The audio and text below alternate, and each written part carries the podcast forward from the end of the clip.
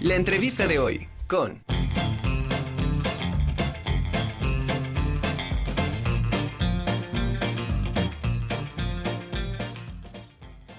Y bueno, como le comentamos, me da mucho gusto saludar y recibir a nuestros invitados. Bienvenidos al doctor eh, Jaime Flores Villa, oncólogo del Hospital Universitario. Doctor, gracias No, por haber aceptado la invitación. Muchas gracias a ustedes para, por invitarnos en este día tan importante para la gente que nos dedicamos al cuidado de la mujer y en este caso el cáncer de mama.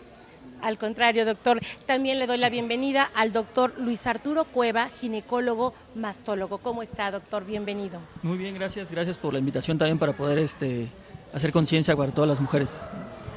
Pues hoy un día muy importante, el Día Internacional de la Lucha contra el Cáncer de Mama, doctor. Eh, ¿Qué le parece si empezamos definiendo qué es esta enfermedad, qué es el cáncer de mama? Bueno, el cáncer de mama es una enfermedad que se da en la glándula mamaria. Esto es más frecuente en las mujeres. Tenemos algunas premisas que son muy importantes.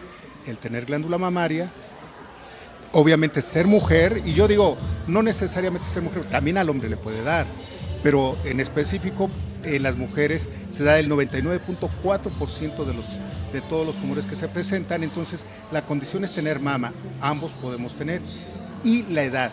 Entre más edad se, va teniendo, las posibilidades de adquirir un cáncer de mama son más importantes. Entonces, de ahí la importancia de que todas nuestras mujeres pudieran estar en peligro de padecer esta enfermedad. Doctor, eh, pues las estadísticas revelan un dato muy, muy este, importante, hasta cierto punto peligroso, de que eh, en muchas ocasiones pues las mujeres se ha dicho, ¿no? Primero le dan prioridad a la familia, a los hijos y el chequeo de manera constante pues se deja en un segundo plano. Sin embargo, por estas estadísticas eh, deberíamos de dar una vuelta a, a, esa atención que las mujeres deberían tener. ¿Cuál eh, sería el dato de alarma para que en un momento dado la mujer, eh, en el momento que detecte algo diferente, tenga que acudir, por ejemplo, a un doctor, ¿no? Bueno, es muy importante que la mujer prácticamente desde que empieza a menstruar se esté explorando una vez por mes. Con eso es más que suficiente como para poder eh, ella detectar de manera oportuna que algo raro pasa en su cuerpo. Casi siempre se presenta como un nódulo o una bolita, como muchos de nuestros pacientes nos, nos comentan. En ese momento habría que acudir con el, con el médico para que el médico certifique si realmente puede ser un proceso benigno o podemos tener un problema es muy importante que la mujer, aparte de que se, se, esté autoexplorando, que eso es lo ideal, que ella es la que tiene la sensibilidad para estar tocando su glándula mamaria y en cualquier momento que note algo diferente que no tenía en las revisiones previas, acuda con, con un médico. Entonces, eh, la autoexploración es importante y si nota algo raro, acudir con el médico. Este, ya después de los 40 años, empezar con algunos estudios para poder eh, detectar eh, el cáncer de mama en etapas muy, muy tempranas y como sabemos la mayor parte de los tumores en etapas tempranas son curables o por lo menos eh, se pueden controlar mucho mejor. Esa es una parte súper importante, detectarlo a tiempo. Este, doctor, ahora pasaría yo con usted, por ejemplo, doctor Luis Arturo Cueva. ¿Cuándo podemos decir que se está detectando esta enfermedad a tiempo y cuándo desgraciadamente ya, ya no lo es así? Bueno, desafortunadamente aquí en México hasta, un, hasta el 60% de los casos que se detectan de cáncer de mama son en etapas ya avanzadas, ¿no? Estamos hablando de etapas de 2B en adelante, 3 o 4.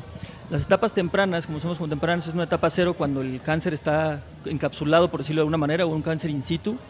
Y la etapa 1 o 2A, esas son las etapas que podemos determinar que todavía tienen una, una esperanza de vida mayor o de supervivencia, por así decirlo, a 5 años al menos. Eh, es cuando lo podemos detectar. Bueno, esto ya depende también de esas etapas del tamaño del tumor, si hay invasión a ganglios de la axila o algunas otras características este, biológicas del, del tumor. ¿Hay alguna forma de prevenirlo? Sí, sí, claro que se puede prevenir. Más que nada, ahí podemos hablar de una prevención primaria y prevención secundaria. ¿no? Prevención primaria, pues es como bien ya comentó el doctor Flores Villa. Por ejemplo, una empieza con la autoexploración de la paciente, eh, que se recomienda generalmente después de los siete días después de la, de la menstruación. La, en, de esta, dentro de esta misma prevención primaria podemos tener la exploración clínica, que esta ya es a partir de los 25 años, generalmente por un médico o un personal de la salud con, experiencia en, esta exploración. Y el otro es ya los tamizajes, ¿no? El estudio de tamizaje como mastografía mayor a los 40 años, una vez al año al menos, o menores de 40 años con ultrasonido mamario. Ese es, perdón, es una prevención primaria y una prevención secundaria, pues ya estamos hablando de también este cambios este, en el estilo de vida, ¿no? Como alcohol, tabaco, dieta y ejercicio es muy importante. Eso le iba a preguntar, ¿qué alimentación es la correcta que de alguna manera se puede prevenir y cuáles son los alimentos que tienen alguna tendencia o que afectan en este sentido, ¿no? Así es, este, bueno, alimentos que, debemos evitar, pues son grasas o grasas trans, eso es lo que, lo que menos, y alimentos este, azucarados o con mucho azúcar, eso nos puede generar cierta, este, pues problemas o alteraciones a nivel genético en las células, ¿no? Entonces lo que sí debemos consumir son proteínas, dieta alta en fibras, este, por ejemplo, cúrcuma, comino, o que es alimentos como ajo, que jengibre, que son antioxidantes naturales, esos son muy importantes tenerlos en una alimentación. Eh, por ejemplo, ¿qué, ¿cuál es la reacción o el efecto que hace este tipo de alimentos que favorecen de alguna manera o por lo menos no perjudican, ¿no? Para tener esta pues, tendencia. Pues precisamente que son antioxidantes, porque sabemos que en, el cuerpo humano tenemos millones de células, ¿no? Entonces, estas células están en constante renovación y al estar en constante renovación se, se basan en, un, en, una cierta información genética que contiene sus núcleos entonces, a veces hay errores o, esta información genética se corrompe, por decirlo de alguna manera, que es cuando, cuando se altera el, proceso de renovación celular y se empiezan a, sus reproducciones se ve alterada y crecen de manera o se desarrollan de manera defectuosa y es cuando se empiezan a convertir en células neoplásicas o cancerígenas. Se, se, dice que toda mujer, todo hombre igual tiene un seno más grande que el otro. ¿Esto es normal o si también el, volumen del seno es bastante pronunciado, quiere decir algo? No sé. No, bueno, es, eso puede ser únicamente algo anatómico, que no en, todos, en todas las mujeres o todos los hombres lo, lo tienen, algunas los pueden presentar sin, sin necesariamente que signifique algo, alguna alteración. El volumen mamario, a veces puede decir, es una pregunta interesante porque luego se cree que a mayor volumen mamario puede haber más riesgo de cáncer, pero esto no es así. O sea, la glándula mamaria puede dar en, glándulas este, con un volumen pequeño o un volumen este, mayor, ¿no? aumentado. Entonces eso no, no es un factor de riesgo como tal. Doctor, el amamantar a, los niños, a los bebés, se ha dicho, no sé si sea un mito o es parte de realidad, que eh, disminuye la frecuencia de que pudiera tener una, una mujer cáncer. Sí, exactamente, efectivamente es, uno de los factores protectores, por así decirlo, se puede decir que es factor protector, o bien el no amamantar a sus, bebés o, no embarazarse nunca es uno de los factores de riesgo porque eso nos expone a una vida fértil, a una vida, a la exposición a, las hormonas mayor, ¿no? más larga y más prolongada. Entonces, amamantar es, es algo muy bueno, es algo protector para prevenir el cáncer de mama, por así decirlo. ¿Qué es lo que sucede en el organismo para que sea este un factor que te proteja, ¿no? Ah, lo que le comentaba, o sea, el, tener una vida fértil desde que empezamos a menstruar, bueno, la mujer empieza a menstruar hasta la menopausia, es decir, una vida mayor de, esa, de esas características, mayor de 40 años, nos, nos favorece un riesgo de cáncer de mama. Entonces, los embarazos y la lactancia, se puede decir que hay un descanso fisiológico de la exposición a estrógenos endógenos. Entonces, ese periodo ahí nos está protegiendo de alguna manera por, el descanso fisiológico de los estrógenos.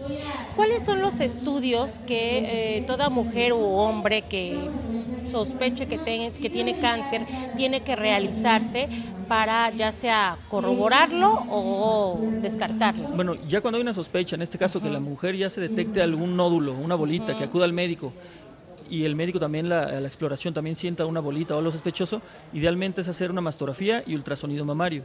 Si durante estos estudios se ve también que son características sospechosas, también se, se, basan en cierta una categoría o calificación que le dan en los estudios de imagen para ver si es algo más sospechoso o no. Entonces, si esta calificación nos sale elevada, o sea, ya es algo de sospecha de cáncer o de malignidad, lo ideal siempre es hacer una biopsia para tener un diagnóstico definitivo y confirmatorio de cáncer. ¿Cuál es el tratamiento a partir de ese momento que se le empieza a aplicar a la persona que ya fue detectada con cáncer? Bueno, el tratamiento es, es, muy, es muy complejo y es algo multifactorial, ¿no? No es nada más con cierto medicamento o una cirugía ya, sino depende tratamiento quirúrgico, quimioterapia, radioterapia, hormonoterapia y es un tratamiento multidisciplinario que involucra varios servicios que aparte del servicio de oncología quirúrgica y oncología médica, pues también es importante que se involucre en el servicio de psicooncología, fisioterapia, genética, nutrición clínica. Entonces, el tratamiento engloba la verdad que muchas cosas, dependiendo la etapa y el tipo de tumor que, que se tenga también. ¿El cáncer de mama es doloroso? Sí puede llegar a doler. Al principio a lo mejor en etapas muy tempranas no se logra percibir, no, no duele. También es un mito que se tiene que el cáncer nunca duele. No es así, eventualmente pues ya cuando involucra la piel, los ganglios, sí puede llegar a doler y también inclusive después del tratamiento, la recuperación posquirúrgica también es doloroso. Eh, a muchas personas se ha sabido que les da cáncer de mama y que aparentemente ya se someten a un tratamiento, el resultado es que ya les desapareció. ¿Puede regresar? Así es, sí, desafortunadamente sí puede regresar. Entonces, una vez que está curada, como decía bien el doctor al principio, en etapas tempranas es, es, curable, ¿no? Bueno, en cualquier etapa menos la etapa 4 o ya metástasis a distancia, se pueden curar. Pero a mayor etapa, una etapa más avanzada, tiene mucho mayor riesgo de que esta enfermedad pueda regresar. Y cuando están, por ejemplo, ya en una metástasis, ahí cómo se controla o cuál, e, qué es lo correcto que, que, debe de hacer tanto el médico como la paciente, ¿no? Pues ahí ya como está fuera de un tratamiento quirúrgico, por así decirlo, bueno, al, menos un control local se puede controlar con cirugía, pero si no ya una metástasis, ya enfermedad a distancia que invadió otros órganos a distancia, ya se controlan con ciertos medicamentos especiales como hormonoterapia, quimioterapia o inmunoterapia. Desafortunadamente esto ya no se puede curar, pero se puede mantener estable, así por muchos años. Y esta estabilidad, ¿hasta cuánto tiempo? Si se puede hablar en tiempo, ¿no? Por decirlo. No, no hay un tiempo específico o bien establecido que, que yo le pueda decir, pero, por ejemplo, depende mucho la biología tumoral del tipo de cáncer, ¿no? Hay cánceres más agresivos y otros más que, que no, no tienen tan peor pronóstico. Entonces depende mucho de eso y, y, la etapa en la que se detectó y cómo llega y al sitio también donde hizo metástasis, ¿no? ¿Qué órganos son los que también se ven afectados en un, en un momento dado cuando ya este cáncer está avanzado? Los principales órganos, bueno, son lo primero que donde da metástasis la, mama, es cáncer de mama, es a la axila del mismo lado. Ahí lo consideramos todo como algo local, ¿no? Todavía no es invasión a distancia. Pero los órganos más frecuentemente afectados son hígado, pulmón y hueso. ¿Y ahí sí ya no tiene remedio, por así decirlo? Es muy difícil, es muy complicado, como le digo, ya no se puede curar, pero sí se puede mantener estable la enfermedad para que no avance más allá. Obviamente esto tiene que estar este, en un tratamiento, supongo, ¿verdad? Exactamente, tiene que estar en un, en un tratamiento, por ejemplo, de lo más principal de quimioterapia, para estarla manteniendo, pero a veces ni la misma quimioterapia puede funcionar, ¿no? A veces avanza y progresa y progresa y, y ya muchas veces ya no hay nada que hacer, ¿no? Y regresando un poquito, por ejemplo, una vez que ya te diagnostican el cáncer, te lo curan, por decir, ¿qué, ¿cuáles son las recomendaciones que tiene que seguir el paciente para que ya no le regrese? Ah, bueno, una vez que, que, se curó, digamos, con un tratamiento quirúrgico, quimioterapia, radioterapia, que está 100% curada, es importante que debe un seguimiento estrecho, por ejemplo, al menos cinco años después de la cirugía, ¿no? Lo que llamamos periodo libre de enfermedad. Es un seguimiento que se da al menos los primeros dos años trimestral, los siguientes tres años durante seis meses y cada año hay que estar pidiendo estudios, estudios donde los sitios más comunes de metástasis para estar vigilando que no haya regresado. Bueno, una prevención como tal pues es, es difícil, simplemente lo mismo que habíamos mencionado al principio, la dieta, ejercicio y todo eso son parte de la prevención que podemos hacer. ¿El estrés afecta de alguna manera? Sí, el estrés puede afectar tanto emocional como físico, puede afectar también a ese estrés oxidativo celular a nivel celular y sí puede hacer que, que pueda regresar. Una de las formas, bueno, de detectar en este sentido es eh, oprimiéndose el pezón por si sale alguna secreción. Esta secreción eh, que de alguna manera pudiera ser una alerta, ¿cómo es? ¿Cómo, cómo, cómo se ve? Así es, una, una, secreción que nos pueda alarmar o algo, generalmente es algo sanguinolento y que sea unilateral, no de un solo lado. Hay algunos tipos de secreción fisiológica que es, puede ser como láctea o blanquecina de los dos lados. Entonces, pero si vemos algo verdoso, café oscuro o sanguinolento en rojo, eso es lo que nos podría alarmar. ¿Tiene algún olor? Generalmente no tiene un olor peculiar, puede, al menos que haya datos de alguna infección o absceso, puede tener algún olor este, fétido, pero generalmente no. ¿A qué edad eh, sería recomendable hacerse una mastografía? Bueno, una mastografía de tamizaje es idealmente a partir de los 40 años de edad. O bien, si la paciente tiene familiares de primera línea o directos con antecedentes de cáncer de mama, se recomienda hacerla 10 años antes de la edad de diagnóstico del familiar. O sea, si mi familiar la tuvo, no sé, a los 30 años o 40 años, eh, tú como hija, por decirlo, tienes que hacer a los 30 o 20 años, ¿correcto? Exactamente, así es. Ajá. ¿Y este mismo procedimiento es para los varones? También en los hombres, por, como no es tan frecuente, no se recomienda como un tamizaje como en la mujer, un tamizaje de rutina a partir de los 20 años, pero sí se recomienda si hay, la mayoría, hasta el 15-20% del cáncer en los hombres se asocia con alguna condición genética. Entonces sí es importante que también se estén explorando ellos algunas veces en el hombre pues es más fácil detectarlo y ante cualquier anomalía ya tomar un estudio de mastografía. O sea, sí se puede hacer la mastografía, pero no es de rutina como en la mujer. ¿La autoexploración en los varones es la misma que como se hace para una mujer? Así es, es igual, prácticamente igual. ¿Cuál sería entonces ahora la recomendación por parte de ustedes como especialistas para pues, ir disminuyendo estos altos índices de, de cáncer de mama? Pues que, como lo que decíamos, la autoexploración, exploración clínica y su mastografía cada año a partir de los 40 años. Con eso la mastografía ha demostrado tener una, una disminución en la mortalidad hasta el 21% gracias a la mastografía. ¿Por qué? Porque detecta los cánceres en etapas tempranas. Entonces eso es fundamental para una supervivencia. Bueno, pues ahí está hecha la recomendación para todos nuestro, nuestro auditorio. Si tienen alguna duda o comentario, pues bueno, pónganse en contacto con nosotros. Doctor, quisiera yo regresar también con usted.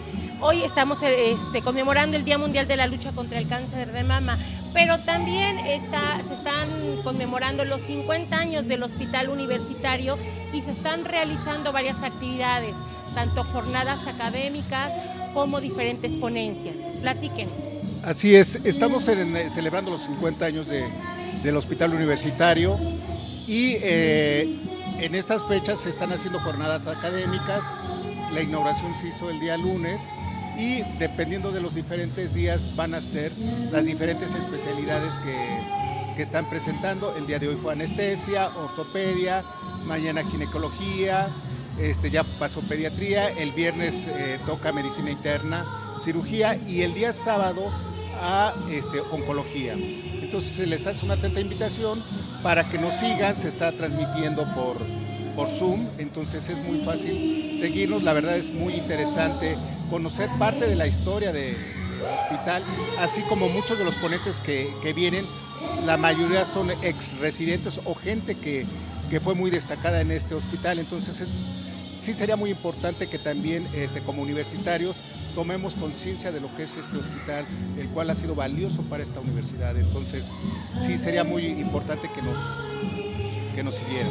Ok, y este, bueno, cada, cada día se ha ido dedicando a una especialidad, Así es, correcto? Ahorita, el día de hoy, ¿a quién tocaba? Eh, eh, hoy, hoy tocó a ginecología y ortopedia, pero este, al finalizar...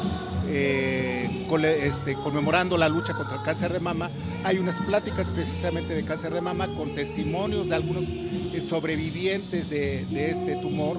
Entonces sí, son muy interesantes todas estas charlas para que la gente, sobre todo en especial las mujeres, se den cuenta de que la palabra cáncer no es igual a muerte, porque ese es uno de los mitos que se tiene. A veces ya le diagnosticaron cáncer y dice, bueno, pues ya voy, estoy muerto. Como se ha estado diciendo durante la charla, depende mucho de la etapa clínica. Entre más, eh, una forma más inicial se presente, las probabilidades de curación o de control son altísimas. Y entre más va avanzando las etapas clínicas, el control se vuelve un poco más difícil.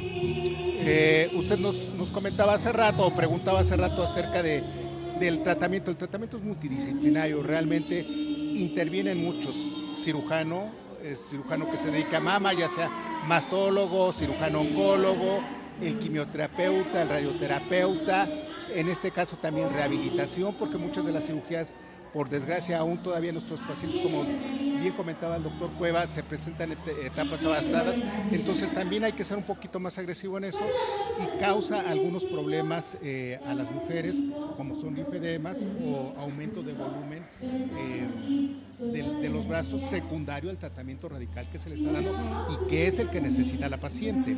Entonces sí, sí es muy importante a veces este, eh, que el cáncer de mama no es nada más cirugía o no nada más esquimio. En general nos coordinamos todos los médicos para darle el manejo que necesita la paciente.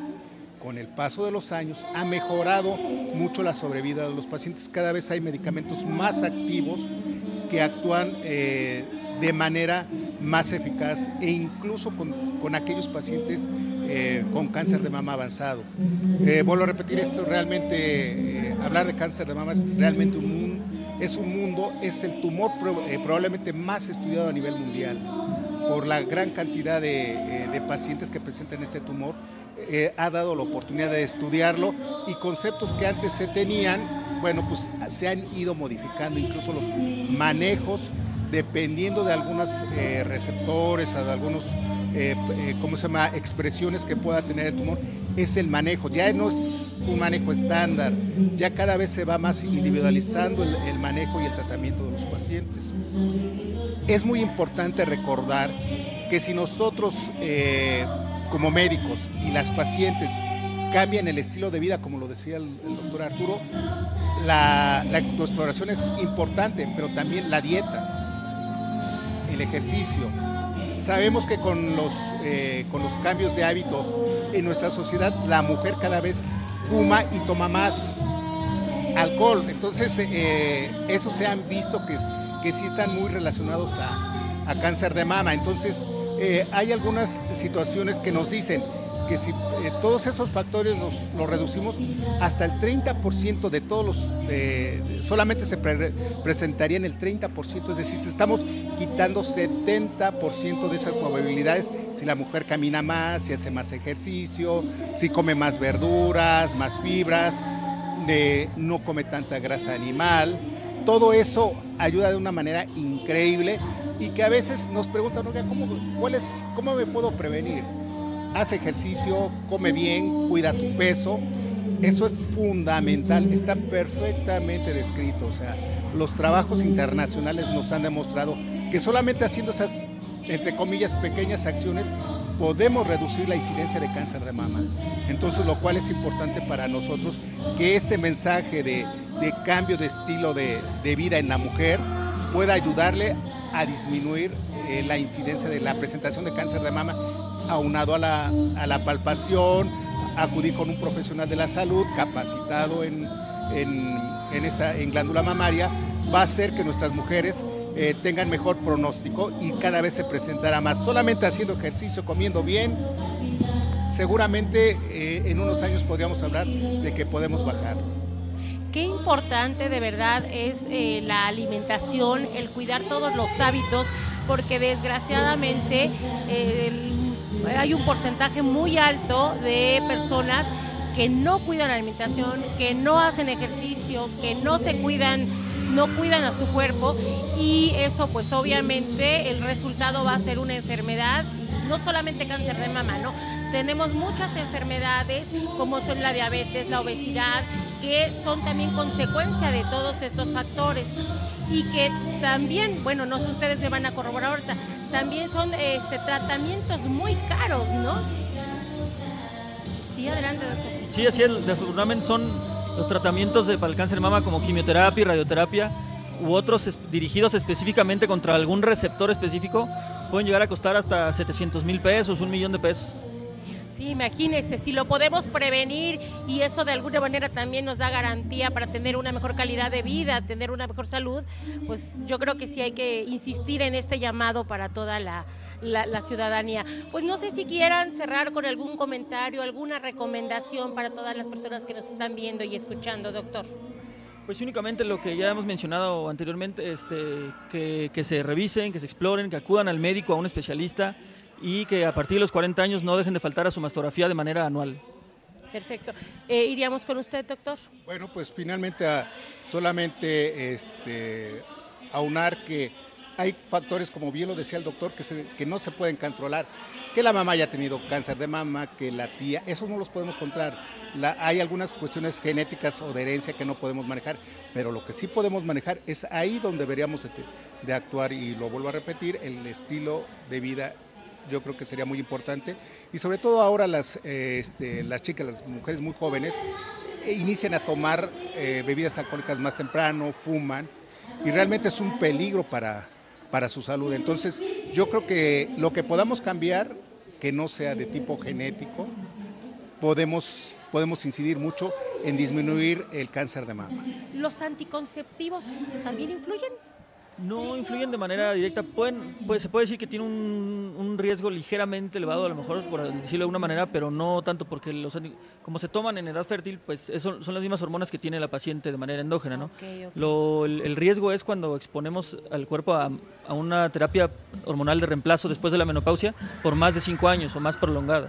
Ok, pues muchísimas gracias, de verdad les agradezco que hayan estado acá con nosotros y pues que se esté haciendo esta recomendación, muy amable. No, al Agradezco contrario, mucho gracias al. Pues doctor gracias. Luis Arturo Cueva, muchas gracias. No, al contrario, gracias por la invitación. Y muchas gracias también, doctor Jaime Flores. Gracias, Gracias por haber estado acá con nosotros. Gracias.